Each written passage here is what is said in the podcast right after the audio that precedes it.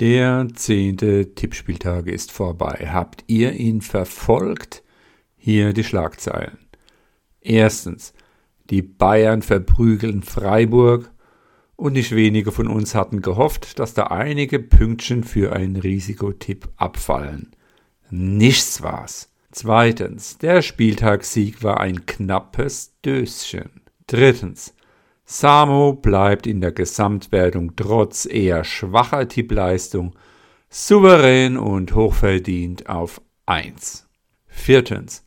Auch in der Teamwertung ist er mit seinem Team derzeit konstant vorne. Fünftens. Im Pokal geht es jetzt um die Washed. Nur noch drei Spieltage stehen bevor.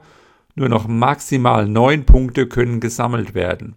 Schon am nächsten Spieltag können einige TipperInnen alles klar machen. Wie sieht es da wohl aus? Sechstens.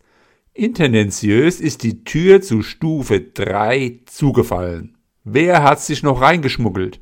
Es gab einen Haufen Sechser-Tendenzen, aber waren sie alle noch im Wettbewerb?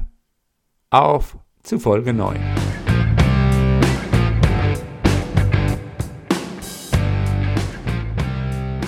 Springfies Bootip Nerdcast. Hallo! Der Spieltag. Yo! Am 10. Tippspieltag wurden insgesamt 448 Punkte erzielt. Das waren im Durchschnitt 14 Punkte. Ganz oben gewann Töni mit 25 Punkten, ganz unten schied Jojo mit 5 Punkten bei Last One Out aus. Oben war es sehr knapp zwischen Töni und Frischling Sum 15, die beide jedoch im letzten Spiel auf Bayern getippt hatten. Töni gewann mit einem Punkt Vorsprung. Entschieden wurde der Spieltag durch die Sonntagsspiele und da vor allem durch die knappe Partie Köln gegen Augsburg. Bei einem möglichen Unschieden nämlich hätte Alex den Spieltag gewonnen. Ah. Bei einem Augsburg-Erfolg Betzebub. Die größten Sprünge nach oben machten Sum 15 um 7 Plätze, Blutgrätsche um 6 Plätze. Ich sag ja immer, wer so viel Plätze gut machen kann, muss ganz schön tief stehen. Und diesen Bock schoss diesmal Timmy ab, der nun 7 Plätze abrutschte. In der Gesamtwertung bleibt Samu weiter mit 16 Punkte Vorsprung vorne auch wenn er einen etwas schwächeren Tipp hingelegt hatte. Mit 11 Punkten blieb er unter dem Durchschnitt. Ist das der Anfang einer Schwächephase? Uwe verabschiedete sich aus dem Spitzentrio, er machte nur 9 Punkte. Davina und Betzebube rückten dafür verdientermaßen hinein. Dieser Betzebub. Dieser Betzebub der macht sich mit seiner Konstanz zu einem echten Mitkonkurrenten um die Gesamtwertung. In die Top 10 hinein hat es seit langem mal wieder Le DSGO geschafft, der nun Zehnter hinter Töni, Niklas Jersch, Ritze und Smarty ist. Wie ist eigentlich die Teamverteilung der Top 10? Das Team La Casa Azzurra hat mit Samus, Marty und Jersch drei Tipper. Die Green Bins mit Ritze, Betzbu und Niklas ebenfalls drei. Die Ballasse 2 mit Töni und Davina. Und die Betzebube mit Le DSGO haben einen, genauso wie Team Tradition mit Uwe. Das Mir San Mir, aber nicht in der Top 10 Team hat ihren Top-10-Platz mit Rainers kleinen Schwächephase nun verloren. Er ist auf 12 gesunken.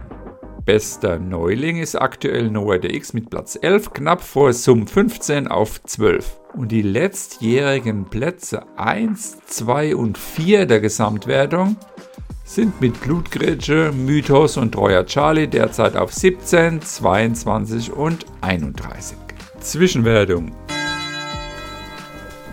Yo, yo. In Zwischenwertung 2 führt derzeit Töni mit 47 Punkten vor Kalle mit 41. Dahinter sind zum 15 und Tommy schon 10 Punkte hinter Töni. Einen schlechten Start in die Zwischenwertung hatten Timmy, Noah DX, Treuer Charlie und Jojo. Alle unter bzw. gleich 20 Punkte. Pokal. Yo Bidu, Gruppe A. Während sich Jesch und Ritze mit einer Niederlage noch auf ihrem Vorsprungspolster ausruhen konnten, entbrannte dahinter der Kampf um die restlichen zwei Plätze zwischen Klaus, Antikount, Jojo und Wolle. Nur drei Punkte trennen diese vier Tipper maximal voneinander. Gruppe B. Alex gewann das Spitzenspiel gegen Uwe und konnte sich absetzen. Tommy gewann das Verfolgerduell gegen Stefan und überholte Uwe. Am nächsten Spieltag könnte Uwe ganz schön in die Bredouille kommen, wenn es gegen Stefan geht, denn bei einer Niederlage wären auch sie punktgleich. Sum 15 hat die Chance mit einem Sieg über Alex ebenfalls aufzuschließen, das Hinspiel hat sie aber deutlich verloren. Gruppe C die Breite an der Spitze des Konglomerats bleibt dicht wie eh und je. Keine kann sich nach oben absetzen, keiner verliert den Anschluss. Weiterhin sind nur vier Punkte Abstand zwischen Platz 1 und 6 und die Tabellenführung wechselt quasi jeden Spieltag. Gruppe D. Smarty hatte sich im Spitzenspiel gegen Rainer durchgesetzt und benötigt eigentlich nur noch einen Punkt aus den restlichen drei Partien, um sich für die nächste Runde zu qualifizieren.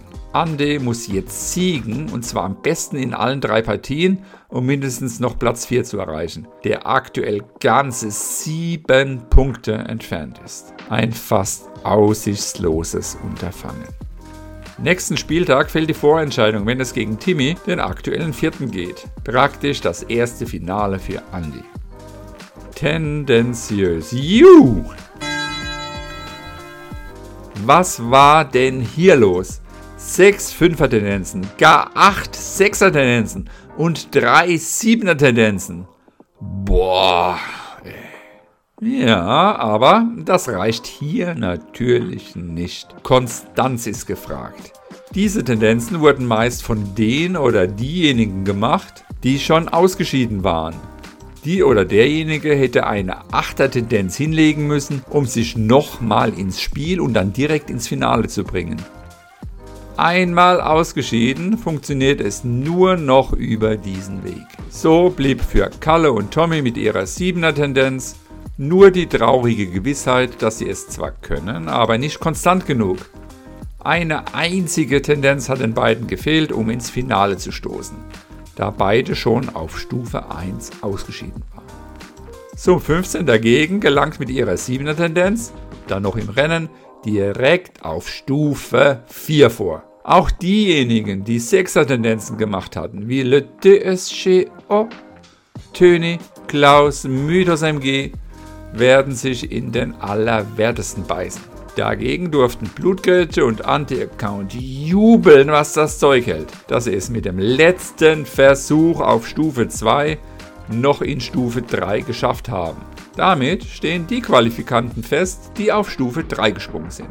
Nämlich Jojo, Ritze, NoahDX, Miga, Samu, Uwe, Betzebub, Jersch, Antikaunt und Blutgrätsche.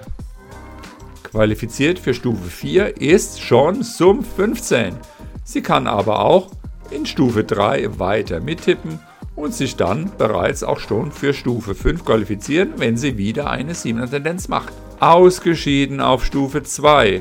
Gerade nun zwischen Spieltag 5 und 10 sind damit Andi, Davina, Marc, Stefan, Timmy und Wolle.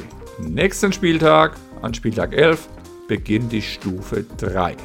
Teamwertung. Yo.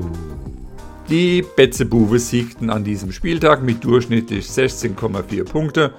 Dafür gibt es nun aber keine Extrapunkte. Sie sind einfach vorne gewesen. Ansonsten gab es hier keine große Verschiebungen, da alle sehr dicht beisammen waren.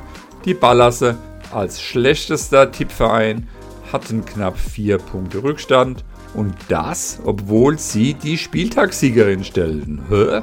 La Gassa Azzurra ist nach wie vor vorne mit aktuell 5 Punkten Vorsprung. Dahinter die Green Bins auf 3 und die Betzebuwe auf 4. Ganze 17,5 Punkte. Dahinter Rückstand ist die Meistermannschaft der gesamten letzten Dekade, seit es die Teamwertung gibt. Ach was, seit dem Urknall, nämlich Tradition 22-23. Abgeschlagen sind Mir San Mir auf Platz 6 mit 30 Punkten Rückstand auf die Spitzenposition. Mit Towny, Treuer Charlie und Klaus sind in diesem Team aber auch die aktuell drei Letztplatzierten der Gesamtwertung. Puh, das war's auch schon wieder für diese Woche. Also, macht's gut, bleibt dran, bis bald, ciao.